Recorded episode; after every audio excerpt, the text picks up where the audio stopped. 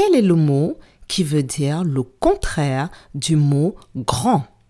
Je répète, quel est le mot qui veut dire le contraire du mot grand?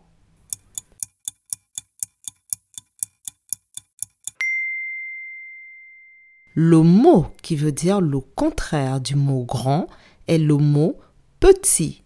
Bravo!